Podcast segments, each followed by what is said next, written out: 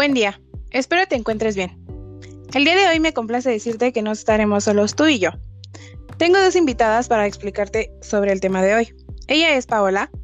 Hola. Y Arlette. Hola. La frase del día de hoy y como introducción al tema es, el sabio no dice todo lo que piensa, pero sí piensa todo lo que dice. Aristóteles. Bien, ¿de qué hablaremos hoy? Sobre las corrientes filosóficas, en especial sobre el racionalismo. La pregunta para empezar es, ¿qué son las corrientes filosóficas?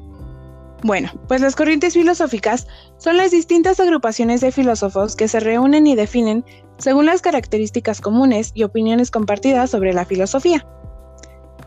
Se han formado con la finalidad de compartir y discutir diversos razonamientos lógicos y métodos sobre conceptos abstractos relacionados con la humanidad y el contexto que nos rodea. Por ello, cada una de las corrientes filosóficas que existe responde a una época, un hecho histórico o surge de la necesidad de expresar contrariedad u oposición a una lógica en particular. El racionalismo es una aventura en la clasificación del pensamiento. Aldrich North. ¿Qué es el racionalismo? El racionalismo es un movimiento filosófico surgido en la Edad Moderna de Occidente, específicamente en la Europa en los siglos XVII y XVIII. Esta corriente sostenía que la razón era el principal mecanismo humano de adquisición de conocimientos.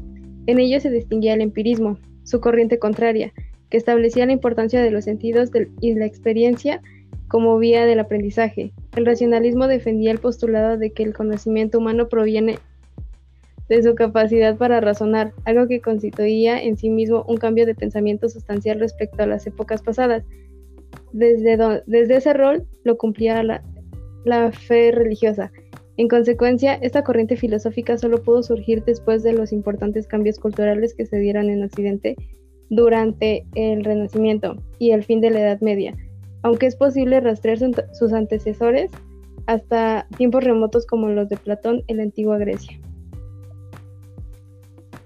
Pues bien, ustedes se preguntará, ¿quién fue el fundador de esta corriente?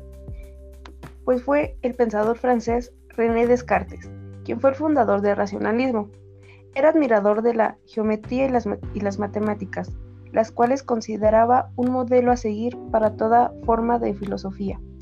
Descartes aspiraba a convertir la filosofía en una disciplina científica, provista de un método dado que a su parecer solo mediante la razón podía hallarse ciertas verdades universales. Así, en su discurso del método 1637 propuso sus cuatro reglas para toda la investigación filosófica. La primera es evidencia. Solo es verdadero lo que no causa dudas al pensamiento. Segundo, análisis. Entender algo reduciéndolo a sus partes constitutivas. 3. Deducción. Encontrar las verdades complejas a partir de las simples conocidas. 4. Comprobación. Asegurarse de lo, de lo conocido mediante la razón siga estas cuatro reglas establecidas. El término racionalismo en nuestros días ha adquirido otras connotaciones, sirviendo para referir a cualquier postura filosófica que otorga a la razón en un lugar central por encima de la fe, la superstición u otras formas del pensamiento. Bien, comencemos con algunos representantes del racionalismo. El primero es Blaise Pascal.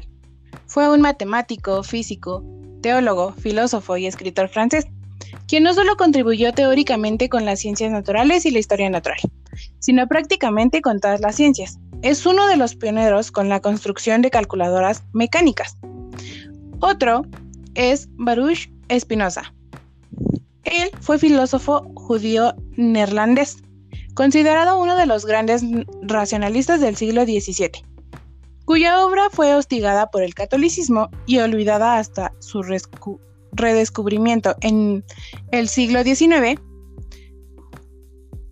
Y esto hizo que los filósofos posteriores, como Hegel y Schelling, lo proclamaran como el padre del pensamiento moderno. Y por último, Gottlieb Leibniz dio origen alemán. Este matemático, teólogo, jurista, bibliotecario, político y filósofo, fue uno de los grandes pensadores de su época. al que se le confiere el título de último genio universal. Sus aportes en todas las áreas anteriormente mencionadas son significativos, tanto que hasta sus detractores lo admiraban profundamente. Bien, ahora pasaremos con las características del racionalismo. El racionalismo se caracterizó por lo siguiente. 1. Sostener la razón y el pensamiento como la fuente de todo conocimiento humano. 2. Creer en el innatismo, que en el espíritu humano existen ideas preconcebidas nacidas con él o puestas allí por Dios. 3. Preferiría el empleo de métodos lógico-deductivos para explicar los razonamientos empíricos y confirmarlos como fuera posible. 4. Jugó con, jugó con un papel fundamental en el, en el advertimiento del pensamiento laico y antirreligioso. 5. Sus principales defensores provenían de Francia, Alemania y otros países de la Europa continental, opuestos al empirismo proveniente de Inglaterra. ¿Cuál es el papel de la historia del pensamiento? La repercusión de la obra de Descartes y del racionalismo ha sido definida en la historia del pensamiento al situar la cuestión del conocimiento y la verdad en el centro del debate filosófico, algo que perdurará en el siglo XX, como muestra el racionalismo crítico de Popper. El racionalismo no solo podrá en primera línea el tema del conocimiento, sino que temas tan importantes como la relación entre el cuerpo y alma, las pasiones o la libertad alcanzarán una relevancia llamada a permanecer para siempre en la diana de los asuntos filosóficos.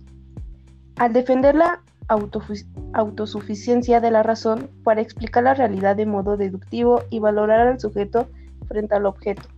Su influencia se, extenderá por toda la filosofía occidental hasta principios del siglo XX. Ni los existencialistas que consideraban al ser humano como ser en el mundo, ni los positivistas que, defenderán una realidad más allá del pensamiento permanecerán ajenos a la influencia del racionalismo. El mundo digital tan lleno de algoritmos, o la pregunta por la realidad y la apariencia actualizan de una forma increíble el pensamiento racionalista y más concreta a Descartes, quien asoma en películas como Matrix, cuyo argumento remite a la hipótesis del genio maligno. Las mismas dudas que acechaban al pensador francés son las que Neo presentaba cuando manifestaba su inquietud ante la sensación de no saber como certeza si, una, si sueña o está despierto.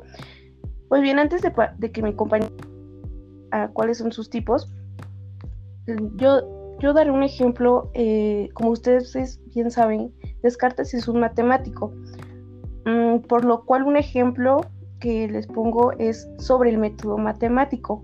Pues el método matemático, pues como ustedes saben, no existen errores, pues siempre se llega al mismo punto o sea, a la verdad.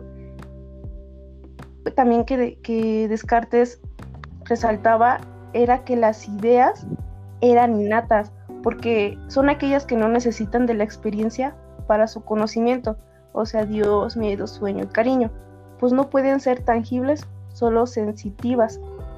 Eh, pues no solo se percatan esto, pues también em, se basa también en el engaño de los sentimientos, pues este concepto del engaño por los sentidos corresponde a las falsas ideas que producen aspectos empíricos, empíricos teniendo que pasar por el conocimiento racional para llegar a una verdad cierta.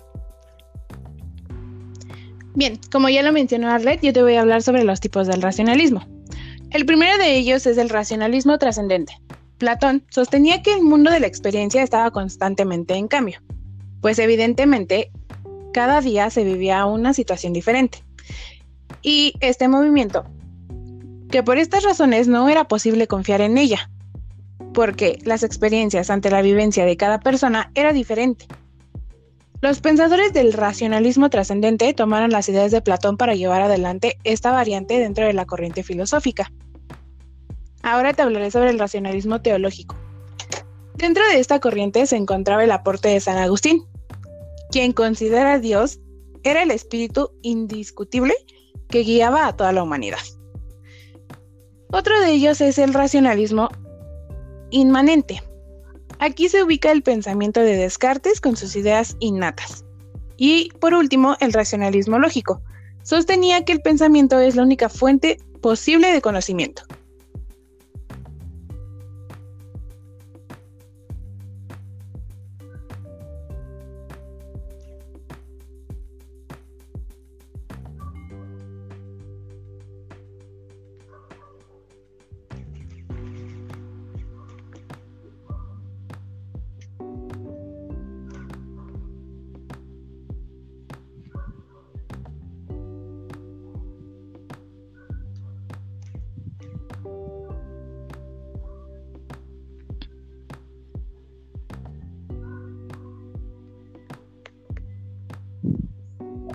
Pues bien, el racionalismo y el empirismo son dos vertientes filosóficas que engendró el escepticismo, que fueron el racionalismo partidario de dar a la racionalidad humana un lugar central en el aprendizaje, y también el empirismo, que proponía dar ese lugar a la experiencia y al mundo de los sentidos.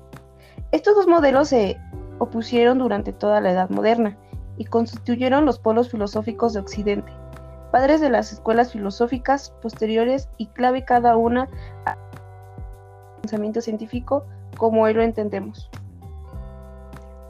Bien, yo hablaré del racionalismo y humanismo. El movimiento racionalista representa, presenta similitudes con el humanismo, al menos que su versión, al menos en su versión secular, en el sentido de que considera la razón, la razón humana en el único camino cierto hacia la verdad de las cosas. Así, el racionalismo desplazó la fe religiosa que había imperado en el pensamiento occidental durante el medioevo.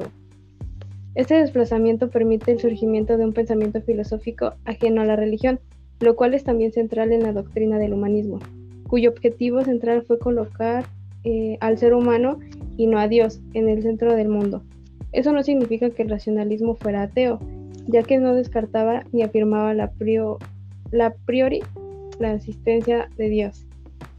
En cambio, el humanismo secular proponía una visión revalorizante y digna del ser humano, para la cual es fundamental una visión racionalista escéptica, aunque en ella también tenga importancia el asunto ético del ser humano, cosa que los racionalistas no contemplaban. De ese modo, no todo racionalista vendría siendo un humanista. Por último, la razón como medio de conocimiento. Esto quiere decir que utiliza la deducción y la intuición como medio para conocer la verdad. Es decir, yo tengo dudas, y si tengo dudas es porque pienso, y si pienso es porque existo. Si no existieran, no pensarán y no tuvieras dudas. De ahí la famosa frase de René Descartes. Primero pienso y luego existo. Bien, pues me complace decirte que llegamos al final de este episodio. Espero que te haya sido de gran utilidad este contenido. Les pido a mis compañeras que se despidan. Hasta luego. Hasta luego.